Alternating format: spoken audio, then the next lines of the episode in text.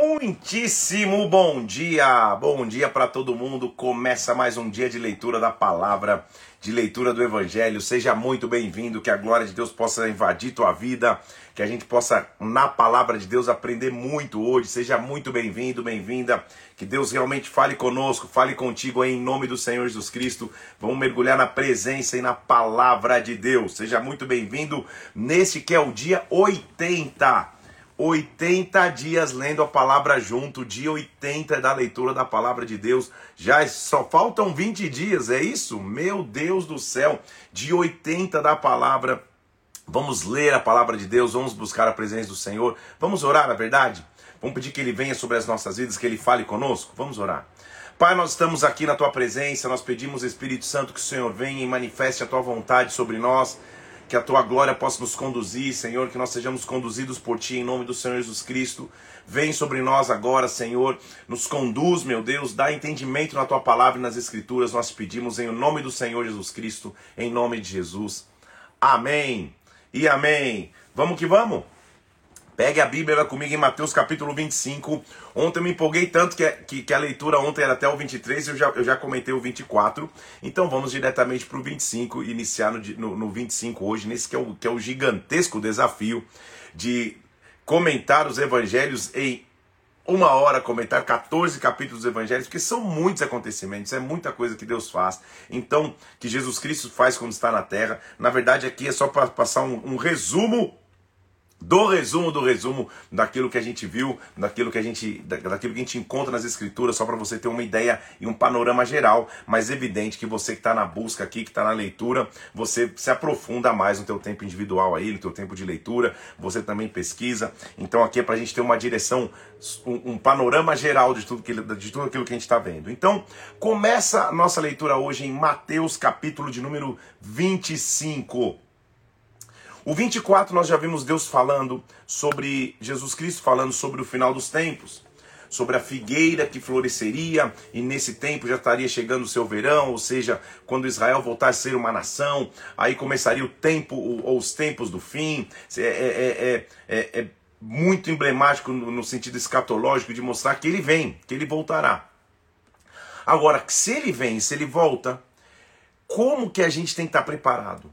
Capítulo 25 fala sobre esse preparo. Em primeiro lugar, ele, ele começa contando uma parábola. São dez virgens que se preparam para o casamento, que estão à, à espera do noivo. Então é uma parábola. Cinco são prudentes e cinco são insensatas, cinco são, são, são nécias. Ele vai dizendo assim: ó, as nécias pegaram suas lâmpadas, versículo 3, e não levaram o azeite consigo. As prudentes levaram as lâmpadas e o azeite nas vasilhas. Azeite era o combustível para que a lâmpada ficasse acesa. Então as nécias não se preocuparam com, com a provisão, acharam que o que ela tinha, que, que, que, que aquilo que elas tinham ia durar para sempre. E não se prepararam em, em, em ter reserva para caso o noivo demorasse um pouco mais, elas continuassem tendo azeite.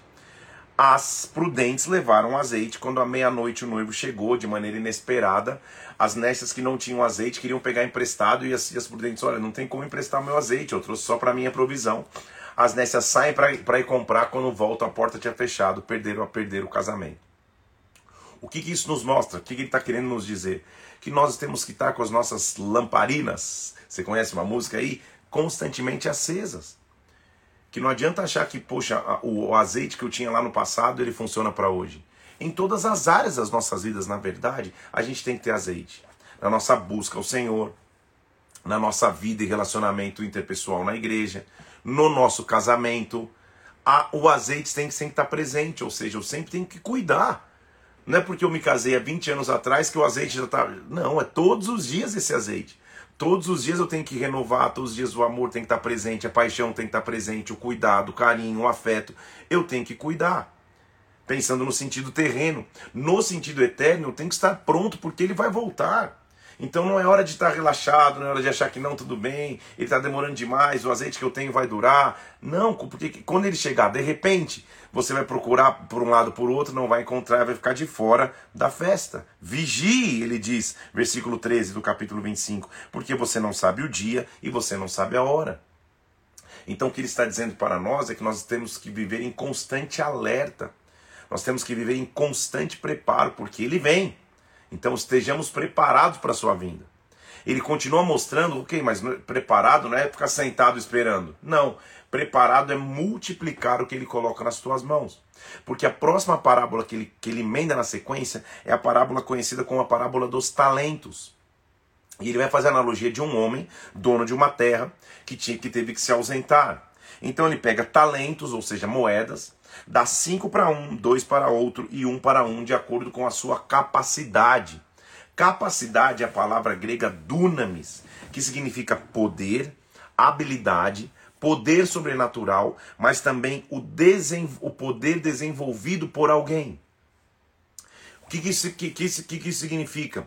Que a capacidade, que é o poder que ele me dá do alto, eu também posso dividir na terra, como estudando, buscando, orando, buscando informação, pesquisando, eu posso desenvolver minha capacidade.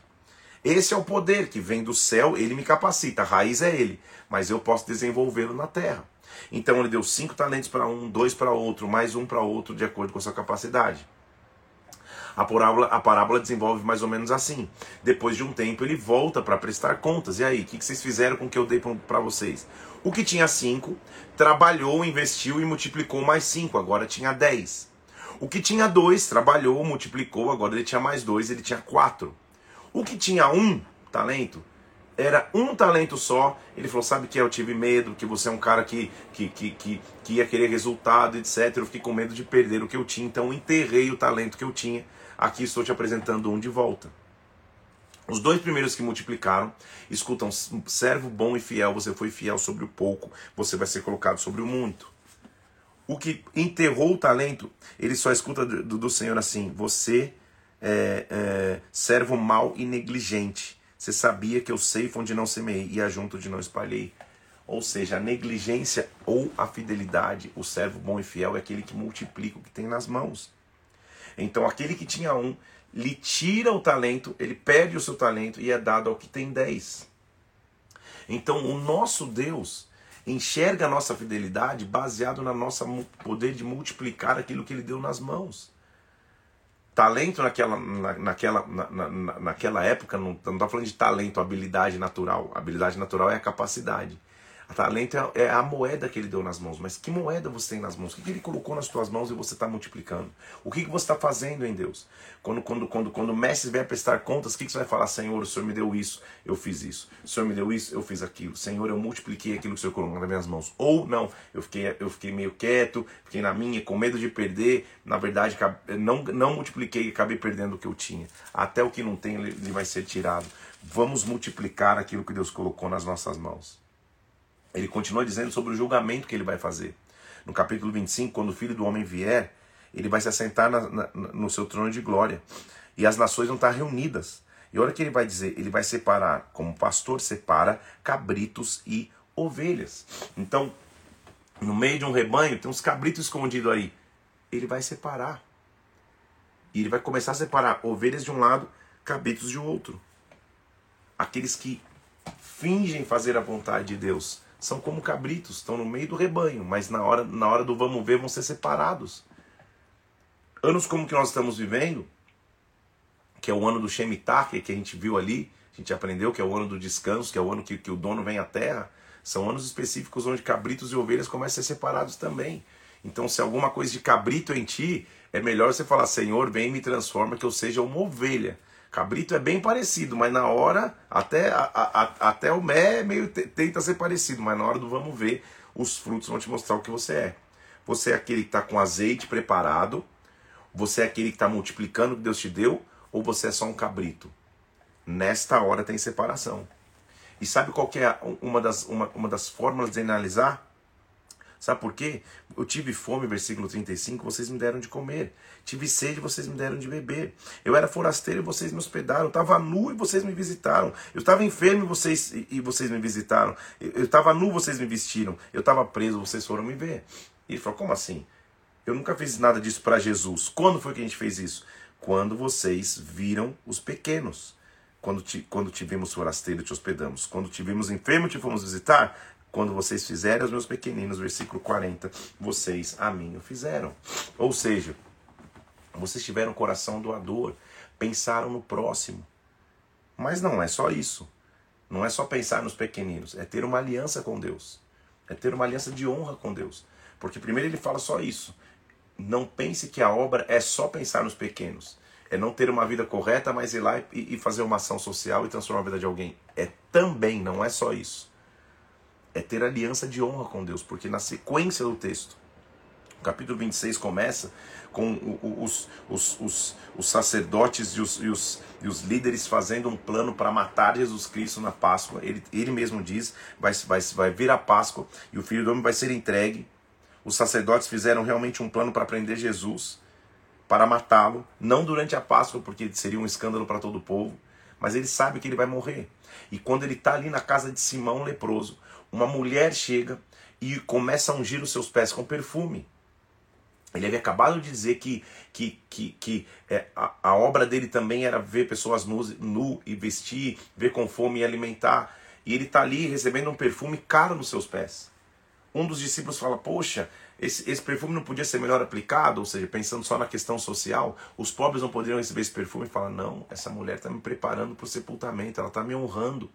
Porque um corpo, ele depois de morto, ele era ungido com perfumes. Só que Jesus Cristo ia ressuscitar, não, dá, não daria tempo de ungir depois de morto. Então ela está me preparando antes. Só que além disso, a unção de um rei no Antigo Testamento era, era o perfumar de um rei. Era a obra de um perfumista. O óleo da unção era obra de perfumista. O que, que ela está fazendo? Se um rei vai sair para reinar, eu estou ungindo também. O que aquela mulher está enxergando é o que ninguém enxergou. Ele é rei. Ele não vai dar tempo de ungir, embalsamar seu corpo depois de morto. Eu preciso prepará-lo antes para o sepultamento. E Jesus fala: ela escolheu uma boa parte. Por isso ela sempre vai ficar para a memória eterna. Onde for pregado o evangelho, ela também vai ser contada essa história. Não seria melhor uso vender o perfume para os pobres? Sim, naturalmente falando, mas sobrenaturalmente, a aliança com Deus é muito mais importante do que só as obras sociais. Não quer dizer que a gente não tem que ter obras sociais, mas não são só as obras sociais que nos trazem salvação. É isso que, que ele está mostrando. É, é, o combinado. Pensar socialmente, ajudar o próximo, faz parte de, de quem tem um coração no reino. Mas não é todo aquele que faz obras sociais e, e, e, faz boas obras o tempo inteiro que tem um coração com Cristo. O coração com Cristo é derramar a Ele o seu melhor, a sua vida, a sua entrega, é estar preparado, é multiplicar os dons, é multiplicar talentos, é multiplicar, é, é preparar o azeite, é derramar o seu melhor perfume.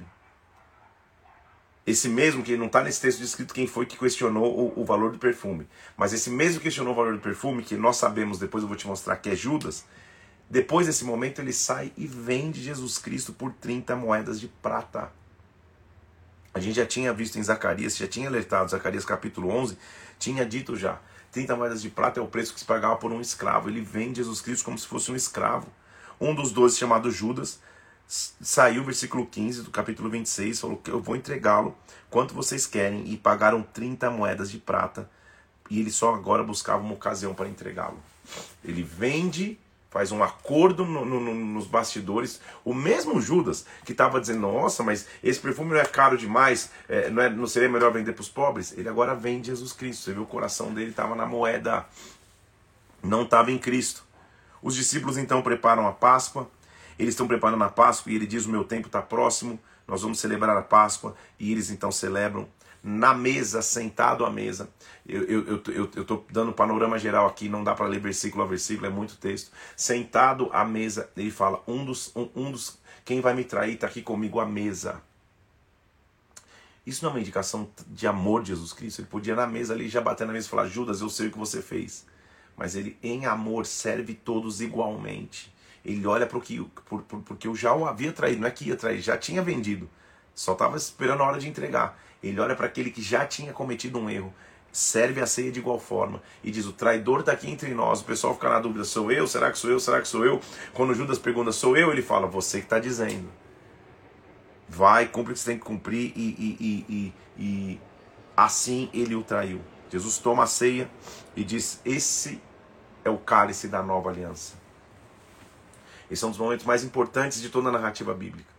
Porque todo aquele momento em que o povo precisava de uma redenção, trazendo morte e sacrifício de animais, está acabando porque alguém herdeiro, alguém, filho que se fez carne, veio para se entregar, está se preparando para a entrega.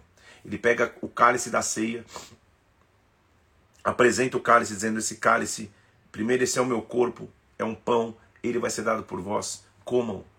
Esse é o cálice, quando vocês beberem, ele significa nova aliança no meu sangue. A maioria das igrejas, se não todas as igrejas evangélicas, eu desconheço uma que não faça, mensalmente pelo menos, faz o momento da ceia.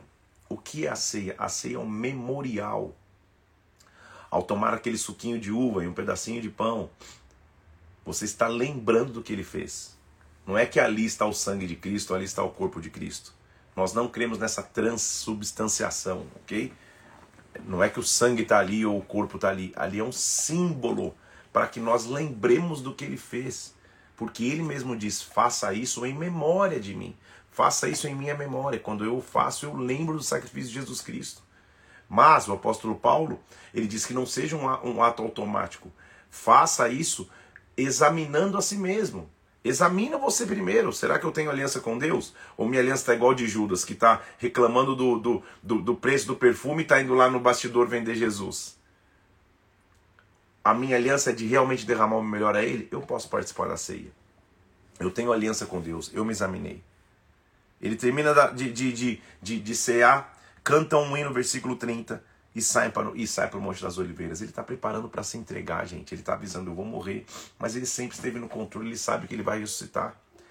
Ele avisa Pedro, Pedro, depois da minha ressurreição, esta noite vocês vão escandalizar, ou seja, porque vai se cumprir a palavra que o pastor é ferido, as ovelhas vão ficar dispersas. Ele está lembrando da, da promessa que estava escrito em Zacarias capítulo 13, versículo 7 que Zacarias lembra dessa promessa, ele fala: Eu vou ser ferido, mas depois da minha ressurreição, fiquem tranquilos, vão ver sofrer no monte. Mas ele está falando: depois da minha ressurreição, eu vou para diante de vós na Galileia. Pedro olha para ele, porque Pedro é Pedro, ele, ele, ele, ele fala até sem pensar, ele fala: Jamais, ainda que eu venha a ser um tropeço, nunca o serás para mim. Eu não vou ficar escandalizado de ti, ou seja, eu não vou te abandonar. Jesus fala: Pedro, Pedro, Pedro, em verdade, em verdade eu te digo Antes que o galo cante, tu me negarás três vezes.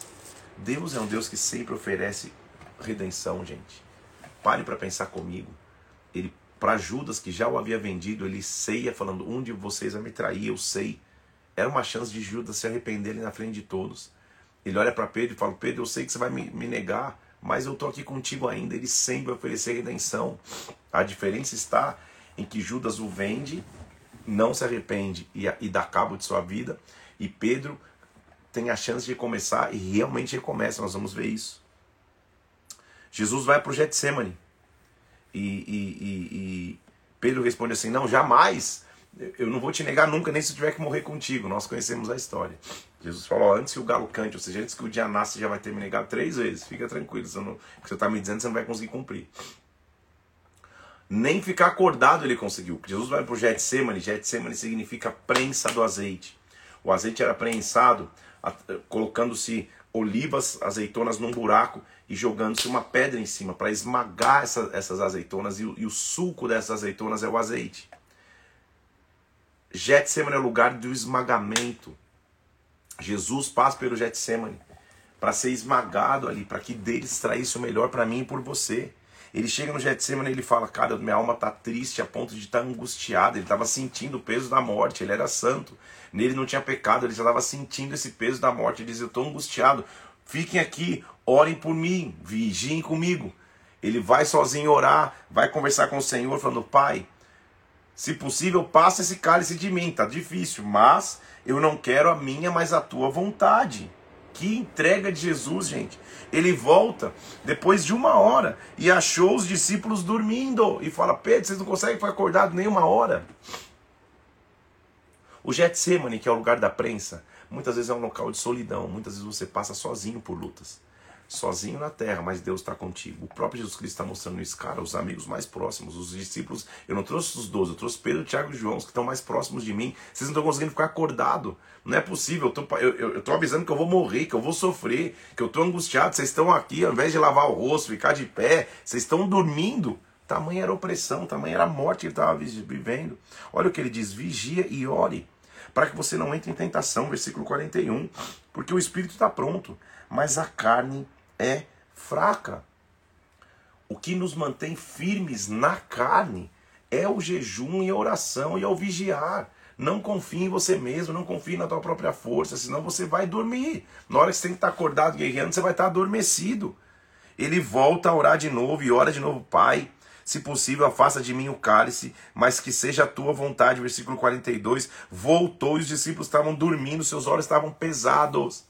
Tamanha era opressão de morte. Ele foi orar pela terceira vez. Voltou para os seus discípulos e falou: Não é possível que vocês estão dormindo ainda. Acorda. Chegou a hora, o filho do homem vai ser entregue na mão dos pecadores. Às vezes você no, no, no teu Getsemane vai se sentir sozinho, mas Deus vai estar contigo. Encontre pessoas que vão te ajudar, mas acima de tudo, Deus vai estar contigo. Getsemane é lugar de prensa. Getsemane é lugar que você está sendo esmagado, mas o melhor suco está sendo extraído. Vigia e ore para que você não caia em tentação, porque a carne é fraca. Pedro ainda meio sonado, meio, meio acordando, porque estava tava dormindo é, é, é, é, é, pesado. Jesus se levanta e fala: Chegou a hora, eu decidi. O Pai vai cumprir a vontade dele. Quando ele se levanta, vem vindo Judas, um dos doze, com grande turba de espadas e porretes, com os sacerdotes do povo. Judas tinha combinado, eu vou dar um sinal de quem ele é, porque eram doze discípulos, o pessoal nem sabia direito qual deles era realmente o Messias. Então Judas chega e beija o rosto de Jesus. Nesse evangelho não registra isso, mas Jesus ele vira para Jesus e fala: Judas, é com um beijo que você escolhe me trair. Porque beijo era o ósculo, gente, era, era, era, era a imagem do, do ciclo de intimidade mais próximo. Ele beija Jesus, Jesus fala: Amigo, você chegou? Amigo. Você já imaginou Jesus chamar ele de amigo? Aproximando-se eles, deitaram a mão em Jesus e o prenderam.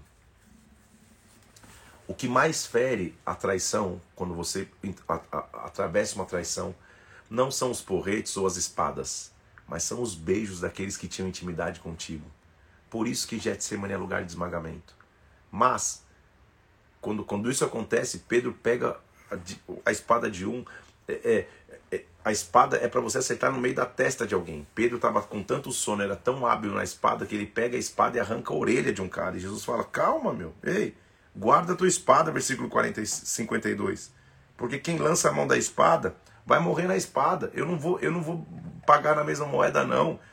Pensa, você não acha que eu não poderia rogar para meu pai? Ele mandaria uma legião, 12 legiões de anjos aqui. Você acha que eu estou passando isso aqui, estou é, desguarnecido? Não, eu estou vivendo a vontade de Deus. Vai se cumprir a escritura, fique tranquilo.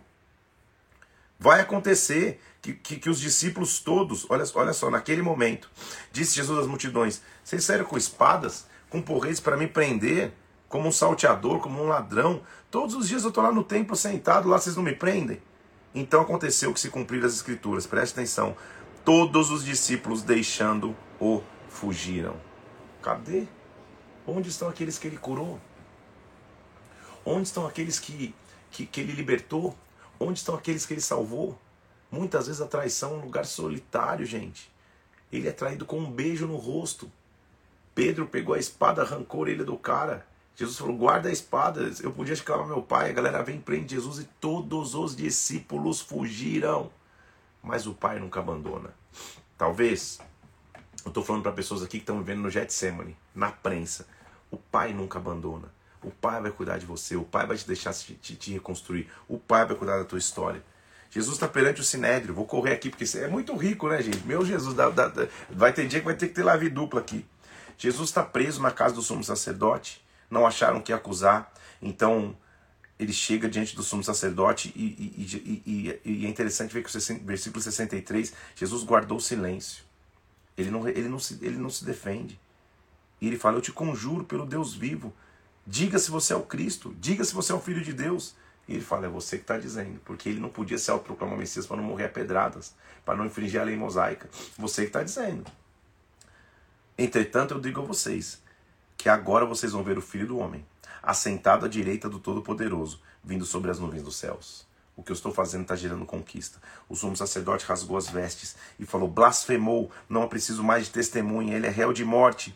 Cuspiram no seu rosto, versículo 67. Lhe davam muros, lhes bofeteavam, dizendo: profetiza Cristo, quem é que te bateu? Ele começa a sofrer as dores. Do lado de fora, no, no, no, no, no, no pátio, está sentado Pedro. E, e, e, alguém passa por ele e fala: oh, Você é dos dele, hein? Eu sei quem você é. Pelo jeito que você fala, e Pedro Carlos fala: Eu, Joe, no, Joe, no, no, no, conoco, no hablo. Começou a dar uma disfarçada. Ele que falou que não ia negar.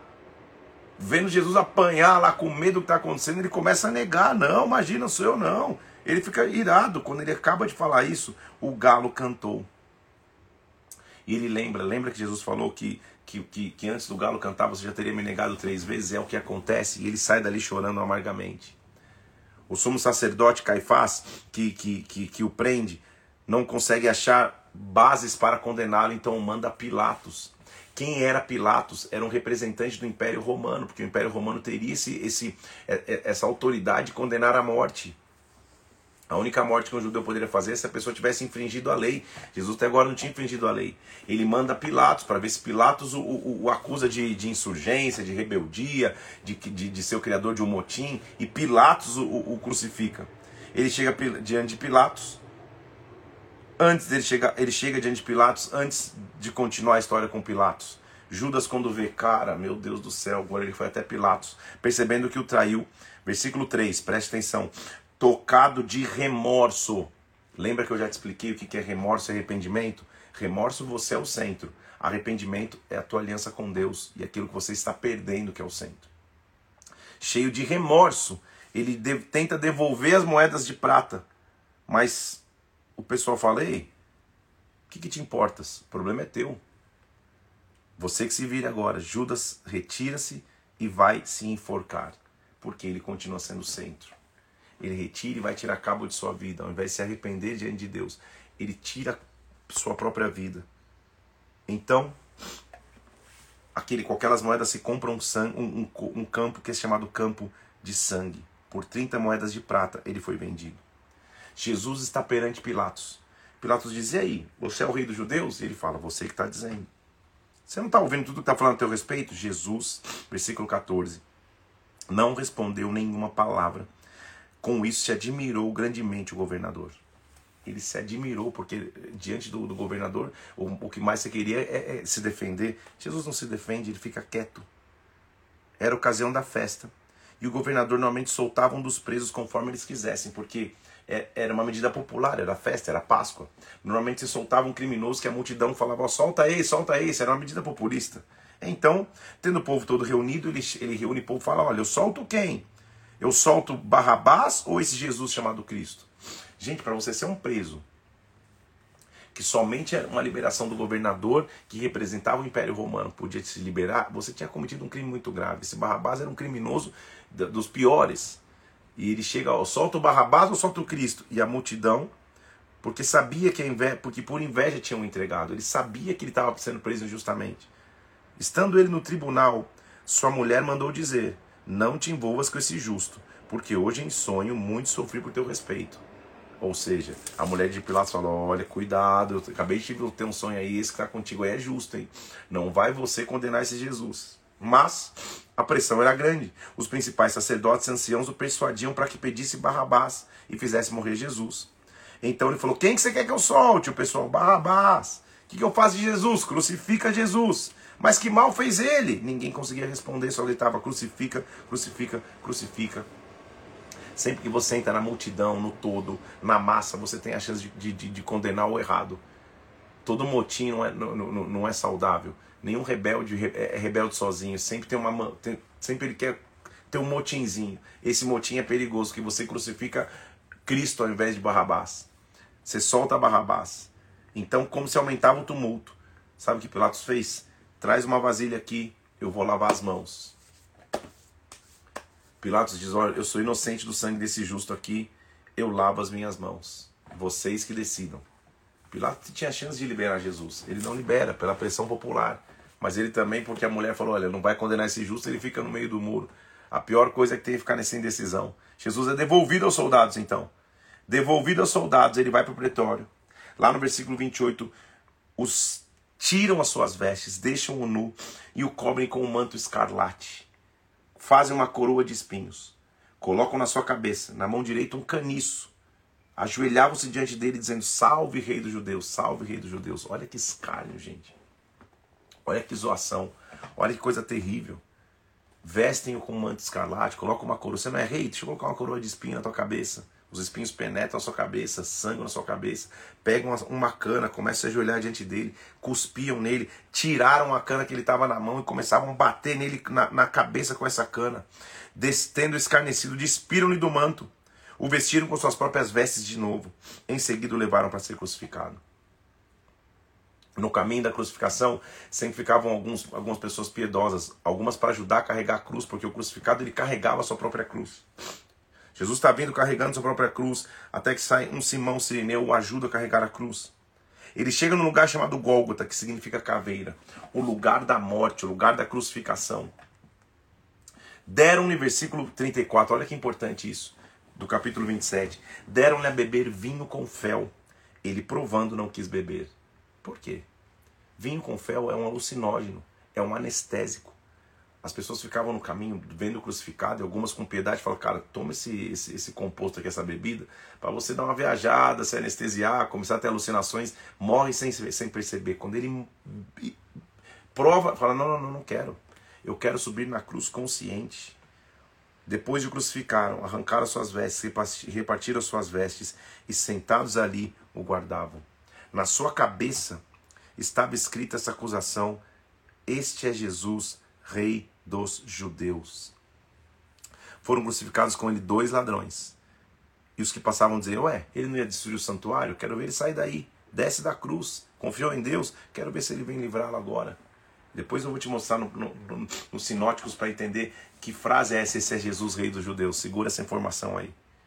Em cima da cruz, ele começa a dizer em voz alta: Eli, Eli, lama sabachthani, que significa Deus meu, Deus meu, porque me desamparaste. Ele está sentindo o peso do pecado, que era meu, que era teu. O peso que eu deveria carregar está sobre ele. Um homem que veio sem pecado, um homem que não pecou. Ele está sentindo o peso do pecado. Senhor, por que, que o Senhor me desamparou? Porque Deus não pode compactar com o pecado. Na hora que o pecado da humanidade vem sobre os ombros de Cristo, ele está sofrendo na cruz, ele está se oferecendo como, como, sacrifício, é um momento de vazio. É um momento que ele fala: Senhor, por que, que o Senhor me desamparou? Só que olha que interessante isso, gente. A morte de cruz é uma morte cruel, porque ela é uma morte por asfixia. O crucificado tem o seu tronco caído para frente assim, seus pés pendurados, suas mãos penduradas, e um pulmão se aperta com o outro, ao passo que a pessoa vai e morre de falta de ar. Como que Jesus está com falta de ar e está falando Eli, Eli, la massa bactéria? Como que ele está falando em cima da cruz, gente?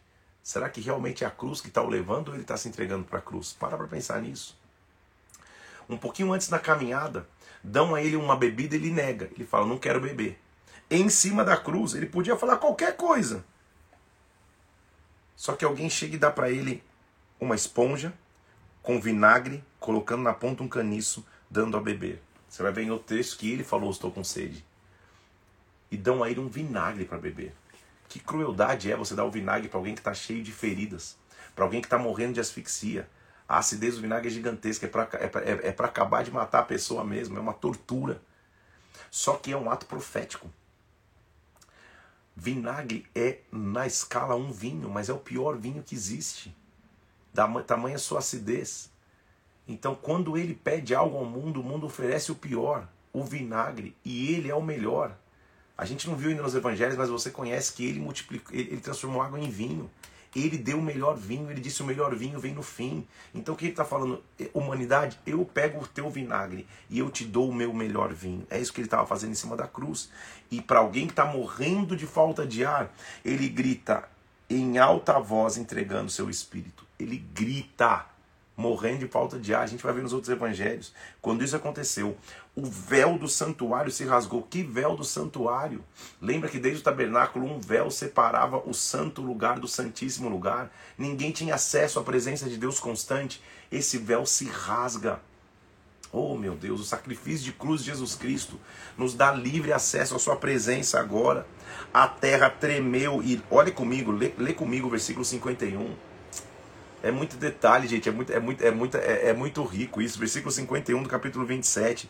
O véu do santuário se rasgou em duas partes, preste atenção, de alto a baixo. Não é de baixo para o alto, vem do alto para baixo. Quem rasgou o véu? Eita, meu Deus, não foi o homem que rasgou na terra. Vem de alto para baixo, alguém lá de cima, ó. Rompeu o véu, acabou a separação, abriram-se os sepulcros, os corpos ressuscitaram, saindo dos sepulcros, entraram na cidade, apareceram, o poder de ressurreição veio, ninguém entendia nada. O centurião que estava com ele, vendo o terremoto, tudo o que acontecia, ficou cheio de grande temor e falou: verdadeiramente, esse cara era filho de Deus. Porque o centurião é aquele que via, que, que via crucificações o dia todo. Ele sabe que o cara morria de falta de ar sem conseguir falar. Ele está vendo Jesus gritando, a terra tremendo. Ele fala: Cara, esse cara era filho de Deus. Essa crucificação é diferente de todas as outras. Jesus é, é, é, é retirado ali e sepultado num túmulo de um cara chamado José de Arimateia, num túmulo novo que nunca tinha sido usado. Ele coloca Jesus no túmulo, rola a pedra e agora, no dia seguinte, no dia da preparação, os sacerdotes falaram: Olha, Pilatos, põe a gente para guardar lá o túmulo, porque ele tinha dito que ia ressuscitar. Para o pessoal não inventar que ele ressuscitou, põe gente para guardar o túmulo. Então o túmulo está guardado.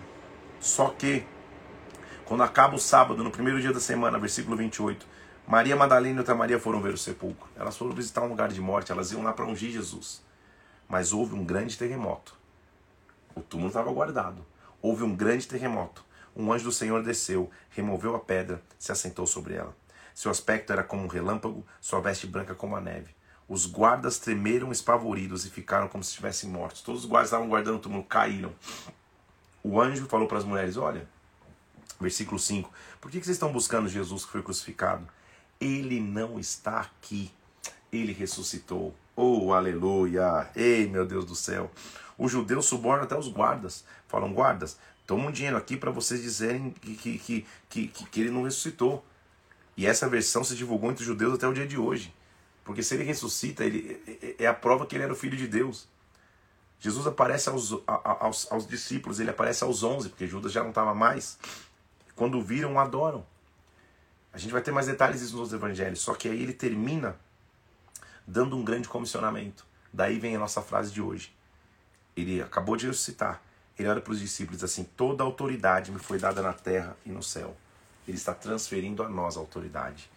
Ide, portanto, nossa frase de hoje é: faça discípulos de todas as nações. Ide, portanto, faça discípulos de todas as nações, batizando em nome do Pai, do Filho e do Espírito Santo. Ensina-nos a guardar tudo que eu tenho ordenado eu estou com vocês todos os dias até a consumação do século. Jesus Cristo morreu como um cordeiro, ressuscitou como um leão. Morreu como um cordeiro, mas como um leão ressuscitou para bradar e para dizer: Vão, agora a obra é com vocês e enquanto vocês estiverem fazendo a obra, estejam com azeite sempre preparado, estejam multiplicando sempre os talentos, estejam sempre entregando o melhor perfume, porque eu vou voltar, mas eu não volto como um cordeiro ferido. Eu volto como um leão triunfante. Que maravilha ver que o sacrifício dele me dá essa opção. Faça discípulos de todas as nações. Foi só o primeiro evangelho que nós terminamos. E a glória de Deus já está aqui, gente. A presença de Deus já está conosco. Porque o sacrifício de Cristo, a obra de Jesus Cristo, é o centro de nossa fé, é o centro do evangelho, é o centro da palavra de Deus. Esse é o melhor benefício que nós temos em vida. É ver o que Jesus Cristo fez pelas nossas vidas. Só que continua, né? Vamos começar hoje ainda. Nesses 20 minutos que restam, vou fazer o milagre de falar nove capítulos do Evangelho de Marcos. Qual a diferença do Evangelho de Marcos? Marcos o Evangelho de Marcos foi escrito por, pelo próprio Marcos, na verdade é um jovem chamado João Marcos, que foi um evangelista que viajou junto na primeira viagem com Paulo e Barnabé, na sua primeira viagem missionária. E a tradição diz que, na verdade, Marcos foi um intérprete para Pedro.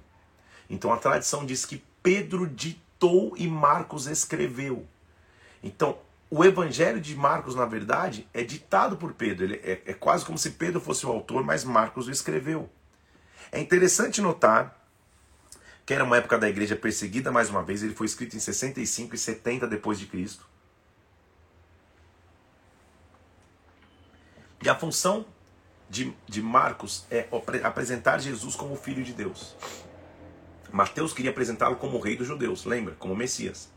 Aqui Marcos está oferecendo Jesus como filho de Deus. Então ele é conhecido como evangelho da ação. A palavra imediatamente, que é o grego euteos, aparece 42 vezes em Marcos. É o evangelho da ação, é de um acontecimento para o outro, não tem muito, muito, muito detalhe. É Pedro ditando, né, gente? Não tem muito detalhe. É um negócio mais prático. De um milagre para outro, de uma cura para outra, de um negócio para o outro, não tem genealogia, não tem explicação, não tem nada, porque Mateus teve que se encher de genealogia e de provas que os profetas falaram e aconteceram em Jesus, porque ele estava falando para o judeu. Marcos está falando, olha, ele é o filho de Deus, ele é o filho de Deus que veio. Então ele já começa o seu conteúdo mostrando Jesus vindo se batizar. Já começa com João Batista, que é cumprimento da palavra de, de, de Isaías, que seria o que prepararia o caminho no deserto. Que muitos iam ser batizados com ele. E, e, e, e o batismo de Jesus são três versículos. Você vê a praticidade do evangelho. Ele, ele, ele, é batizado, sai da água, vem com uma pomba sobre ele, uma voz diz: Esse é meu filho, nele eu tenho prazer. Ponto, é isso, vamos embora, vamos para o próximo. Jesus é tentado, a tentação de Jesus são dois versículos. Depois você lê em Mateus, você vê a diferença. O Espírito levou para o deserto, ele ficou lá 40 dias, foi tentado, mas os anjos o serviram. É Pedro ditando, né, gente? Você consegue ver Pedro aqui. Não tem ele falando, olha, se, se você prostrado me adorar, transforma a pedra em pão. Não tem nada disso. É, ele veio, foi tentado, resistiu, continua. Vai. De lá ele vai para Galiléia, dizendo, chegou o tempo, se arrependam, creiam no Evangelho. Como os discípulos foram chamados, ele começa mostrando Simão e André, lançando redes e pescando. Também não tem muito detalhe da grande pesca. Só venham a mim, eu vou fazer de vocês grandes homens. Eles deixam tudo e seguem Jesus. Percebe que o evangelho da ação é tipo eu nos últimos 15 minutos da live, é uma coisa atrás da outra. Porque ele, ele, ele, ele pula um monte de detalhes e já começa a falar uma sequência de cura. Como ele cura o endemoniado.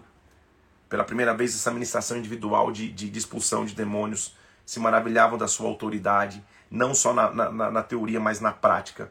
Um endemoniado chega a Jesus, que, que eu tenho contigo? Jesus o expulsa. E ele fala: o que, que é isso? É uma nova doutrina. Com autoridade, ele expulsa e ordena que demônios vão embora e eles vão. A fama de Jesus começa a crescer. Ele relata o momento que ele cura o endemoniado na rua, mas também cura em casa. Quando ele cura a sogra de Pedro que está acamada e que era útil para todos, a febre a deixa, ela passa a servir todo mundo de novo. Ele começa a realizar muitas outras curas. Mas Pedro é, é, é o relato de alguém interno, né, gente? Que, que conhecia ali. Que João Marcos, ele não era dos discípulos de Jesus Cristo. Ele foi conhecer Paulo e Barnabé lá na frente na viagem missionária. Só que Pedro conhecia os detalhes. E Pedro sabia qual era a base principal de Jesus. Olha a base principal de Jesus, versículo 35 do capítulo 1. Levantando de madrugada, Jesus ia para o deserto orar. A base de Jesus era oração. Ele continua e voltando de orar, um leproso se aproxima dele, não podendo encostar em ninguém. Jesus, na verdade, encosta nele e o limpa. Jesus cura um paralítico em Cafarnaum. É aquela famosa história de que Jesus está pregando, a casa está tão cheia que não tem por onde entrar. Os amigos abrem um espaço no telhado e baixam o paralítico. Jesus olha para o paralítico e fala: Os teus pecados estão perdoados. E todo mundo fica: Como assim pecados perdoados? Que, que, que autoridade é essa? Ele fala: Ah, não, o que, que era mais fácil dizer? Perdoar pecado ou levantar da cama? Então levanta e anda para você saber que eu, que eu também perdoo pecados. Vocês estão diante de uma nova autoridade. Ele menciona como Levi, que na verdade é Mateus, foi chamado ao passar, vem e ele vai. Mostra Jesus comendo com os pecadores. Um, a ação não para nesse evangelho ele come com os pecadores e quando questionado por que você come com os pecadores, ele diz: "Olha, eu vim como um médico e médico vem para doente, não vem para saudável". Mostra do jejum mais uma vez, dizendo por que, que o pessoal dele não jejuava, porque o noivo estava junto.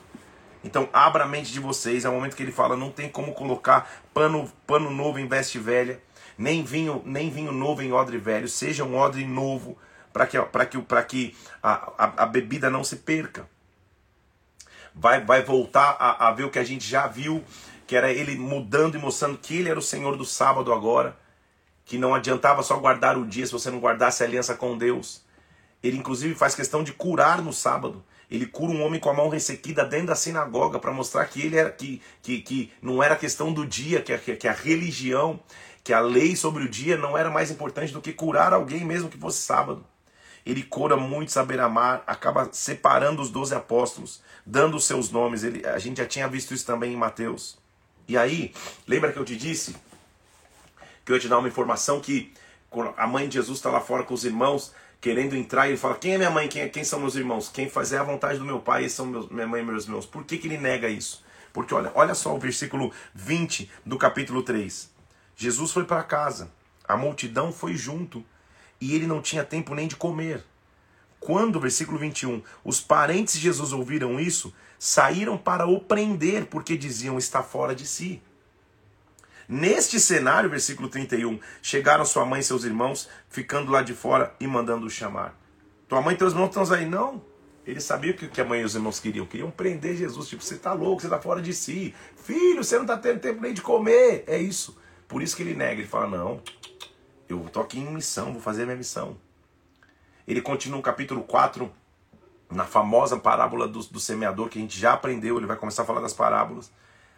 Um lança semente, a semente fica à beira do caminho, não vinga. Outro o solo é rochoso, o sol vem e queima. Outro nos espinhos, os espinhos sufocam, até que cai numa boa terra. E a 30, 60 e a 100 por um. Ele vai na segunda página do capítulo 4, explicando a parábola. A partir do versículo 14 até o versículo 20 é a explicação da parábola do semeador. Ele continua agora falando só de parábolas nesse, é, é, nesse capítulo, mas menos do que Mateus, porque são rápidas, rápidas, rápidas explanações.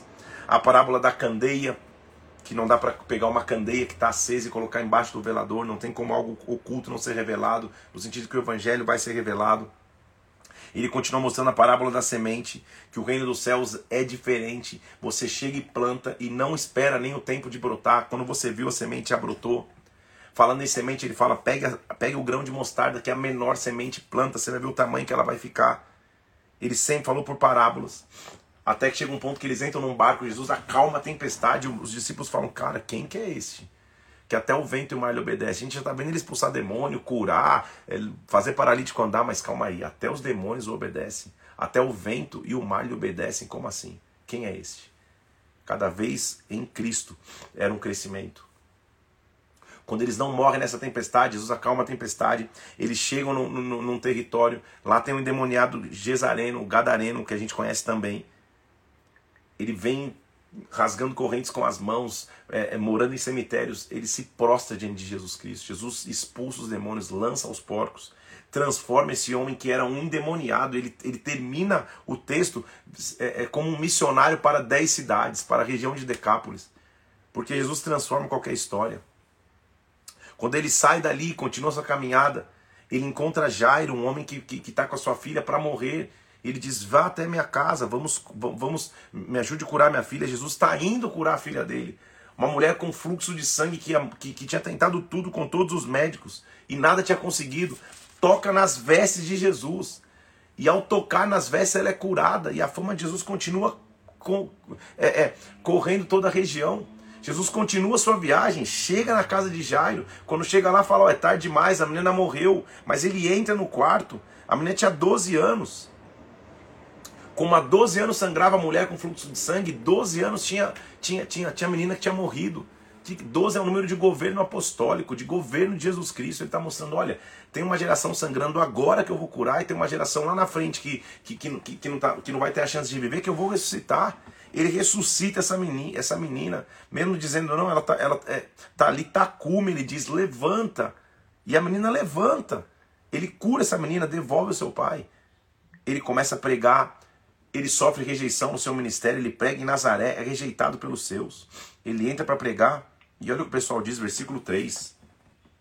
Não é este o carpinteiro, filho de Maria, quando ele prega no céu, na sua região de Nazaré, filho de Maria. O judeu honrava o filho de um homem, do pai. Só que sabe por que, eles dizem filho de Maria? Porque na verdade é a suspeita de quem é o pai. Olha que desonra. Não é este um carpinteiro, filho de Maria? Em outros evangelhos menciona filho de José. Pedro está tá, tá ditando para Marco. Disseram também filho de Maria, para tentar desonrar sua paternidade. Se escandalizavam nele. Jesus falava: fica tranquilo. O profeta não tem honra na sua terra. nos seus parentes, na sua casa. Como é ruim isso, né, gente? O profeta não ter honra na sua terra.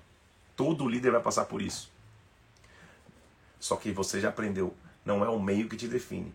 Quem te define é o Deus que te chamou. E as pessoas preciosas estão ao teu redor também.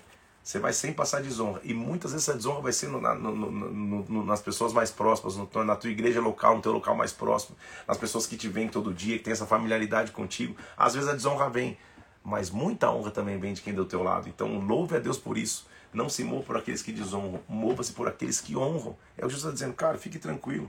Ele dá instrução aos doces, vão, a gente já tinha visto isso. Não levem provisão, vão. Vocês vão pregar, vocês vão expulsar demônios. Ele escuta da morte de João Batista, agora sim com mais detalhes. Mateus tinha falado, ele não tinha, só tinha dito que João estava preso, não porque. Marcos vai explicar aqui que ele estava preso porque ele falou a verdade. Ele chega para Herodes e Herodes estava tendo a, a, a, algum, algum caso com Herodias. Estava tratando de alguma maneira errada. Ele diz: Calma aí, não é lícito possuir a mulher do teu irmão. Então Herodias faz um banquete, chama uma, a, a sua filha, e, e, ela dança de maneira sensual. Herodes fica todo bobão, ele fala: Me pede tudo que você quiser. Ele fala, ela fala: Eu quero a cabeça de João Batista numa bandeja. E é isso que tem que acontecer. Herodes então manda prender João Batista mesmo a, contra, a, a contragosto e tira sua cabeça. Ele é decapitado na, na prisão. Jesus, ao escutar isso, escutando que isso chegou, ele fala: Cara, vamos para um lugar sós. Vamos para um barco descansar. Ele também quer, quer, quer entender o que está acontecendo. O seu primo morreu. Só que a multidão o persegue. Quando eles chegam do outro lado, a multidão já está lá. Jesus desce, se desce delas, porque o versículo 34 do capítulo 6 diz que elas eram como ovelhas que não tinham pastor. Jesus não só prega, quando termina de pregar, o povo não tinha tido tempo de comer, nem Jesus nem os discípulos. Ele olha e fala: Onde o povo vai comer? Discípulos falam: Nem sei, até a gente está com fome, era mais ou menos isso que eles estavam querendo dizer. Jesus manda eles procurar, eles encontram o menino que tem cinco pães, dois peixes. Jesus multiplica aquilo, a multidão toda come e sobram doze cestos para os seus discípulos. E porque Jesus não fica preso na, na, na, na, na tristeza da morte de João Batista, ele multiplica pães e peixes. Ele vai tentar orar sozinho de novo. Agora os discípulos entram em desespero no mar. Ele vem andando sobre as águas. Não desistir na hora da aflição. Te dá autoridade de multiplicar, te dá autoridade de andar sobre as águas. Jesus mais uma vez no capítulo 7 vai, vai, vai, vai ser confrontado sobre o não lavar a mão para comer. Os seus discípulos lavam, não lavam as mãos, ou seja, eles não cumprem rituais. Jesus fala: fiquem tranquilos, cara. Vocês estão me adorando com lábios, mas o coração de vocês está longe de mim. Vocês estão preocupados com lavar de mão. O que entra no homem não contamina, mas é o que está nele, é o que sai do homem o que contamina. Porque o que entra no coração, no, o que entra não é no coração, entra no ventre. O difícil é o que está no teu coração. Na sequência, a gente já tinha visto isso também em Mateus. Enquanto tem os fariseus preocupados com lavar a mão para comer o pão, tem uma mulher falando: Cara, eu quero só as migalhas que caírem da sua mesa. Eu não me preocupo nem se tem mão lavada ou não, eu quero as tuas migalhas. Ele continua: cura um homem surdo e gago, um homem que tinha uma deficiência, que estava impedido de falar, que estava impedido de ouvir. Ele diz efatá e, os, e, e, e se abrem os, os ouvidos e, se destrava a língua desse homem. O capítulo 8 ele multiplica pela segunda vez pães e peixes. Agora, ao invés de sobrarem 12 pedaços, sobram sete. Ele, ele, ele mostra que ele é capaz de fazer mais uma vez. Os fariseus continuam agora pedindo um sinal. Ele fala: Não vou dar sinal nenhum. Já foi dado um sinal a vocês. Essa geração não vai ter sinal. Cuidado com esse fermento de fariseu. Ele, ele diz para os seus discípulos que sempre querem um sinal, que sempre querem que Deus prove que ele é. Ele chega a Betsaida e o levam para um cego rogando que o tocasse. Ele pega saliva e, e, e, e, cura esse cego. A saliva contém seu DNA, ele cura o cego e, pergunta: Você está vendo? Estou vendo homens como árvores. Será que ele fez pela metade? No meu entendimento, não. Ele fez a mais. Ele, o homem estava enxergando como Jesus enxergava. Porque a Bíblia diz que é pelo fruto que nós somos conhecidos. Ele abre os olhos a mais desse homem. Jesus falou: opa, calma aí, foi demais. Ele volta e o homem passa a enxergar. Registra-se também a confissão do próprio Pedro. Quem, é, quem você é, Pedro diz: Tu és o Cristo, tu és o Filho do Deus, do Deus vivo. Interessante que Pedro nunca, é, é, ao ditar a Marcos, ele nunca trouxe o foco para si mesmo. Se você lê o relato de Jesus andando sobre as águas, você sabe que Pedro andou também. Em Marcos não está registrado que Pedro andou sobre as águas. Em Marcos também não está registrado Jesus dizendo para Pedro: Você é Pedro, sobre, sobre, sobre, sobre essa pedra eu vou edificar minha igreja. Ele não fala nada disso. Ele só mostra que ele teve a revelação de Cristo. Jesus prediz sua morte e ressurreição, ele vai morrer, vai ressuscitar. Ele, ele diz que cada discípulo tem que carregar sua cruz, tem que negar-se a si mesmo, tem que perder sua própria vida e se entregar a Jesus Cristo. E a nossa leitura termina hoje com a transfiguração. Ele subindo no monte, sendo transfigurado, aparecendo Elias e Moisés, a lei e o profético, mas eles desaparecem e só Jesus permanece, porque Jesus é o centro. Quando ele volta ali, Havia um jovem que ninguém podia expulsar o demônio, ninguém podia curar. Os discípulos não conseguem. Jesus fala: Que geração incrédula, até quando eu vou estar com vocês? Ele expulsa esse demônio e diz assim: Cara, tudo é possível ao que crê. O menino é, é, é, liberto e o pessoal pergunta por que, que a gente não pode, não pode expulsar? Porque é necessário um novo nível de consagração. Tem caças que só saem através de jejum e oração. Ele prediz sua morte e ressurreição, mostra quem é o maior no reino dos céus e o maior é o que serve ensina a termos carência, ensina a termos caridade com as pessoas e, e, e mostra cuidado com aquele que faz tropeçar os pequenos. A nossa missão, na verdade, é ser como o sal da terra. Nós somos sal, então temos paz uns para com os outros. A obra de Jesus Cristo, que ressuscitou como um leão, tem uma missão, igreja. Já estou falando até a igreja. Faça discípulos de todas as nações. Ele veio ele deu autoridade, ele transformou, enquanto esteve em terra, curou, expulsou, mas acima de tudo, o que ele veio fazer foi nos conceder autoridade, salvação e autoridade. A morte de Cristo nos dá autoridade para enfrentar o que tivermos que enfrentar. Eu sei que uma live de, de uma hora para 14 capítulos, cada capítulo daria uma live. Ainda mais quando se fala dos feitos de Jesus Cristo na terra. O que eu estou te dando é o panorama geral esteja com azeite preparado, esteja multiplicando os talentos que ele te deu. Faça discípulos em todas as nações.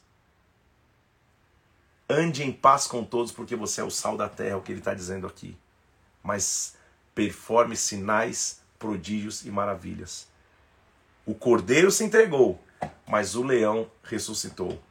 Que o leão ruja sobre as nossas vidas sobre a tua casa, sobre a tua família, que você tenha um dia muito abençoado. Eu vou subir agora essa arte aqui, faça discípulos de todas as nações, marque pessoas, que mais pessoas possam ter acesso aos evangelhos. Tem dizendo aqui, precisamos de mais lives para estudar os evangelhos. Quem sabe um dia eu faça só dos evangelhos, para a gente ir a fundo e mergulhar. Deus é maravilhoso, a presença dele é real. Jesus Cristo veio, se entregou, conscientemente subiu a cruz mesmo morrendo de falta de ar, bradou. E o brado dele, o rugido dele, me deu vitória e te deu vitória. Vou subir a arte ali, bomba de comentar. Faça discípulos de todas as nações. Deus te deu essa autoridade. Pregue a tempo e a fora de tempo. Amanhã, dia 81, continuaremos nossa leitura às 7 horas da manhã. E amanhã nós já continuamos em Marcos, Marcos capítulo 10. E já vamos entrar em Lucas, que o tempo urge o negócio é dinâmico. Amanhã nós vamos. Deus te abençoe em o nome de Jesus Cristo. Nos vemos amanhã, 7 horas da manhã. Vou subir agora a arte.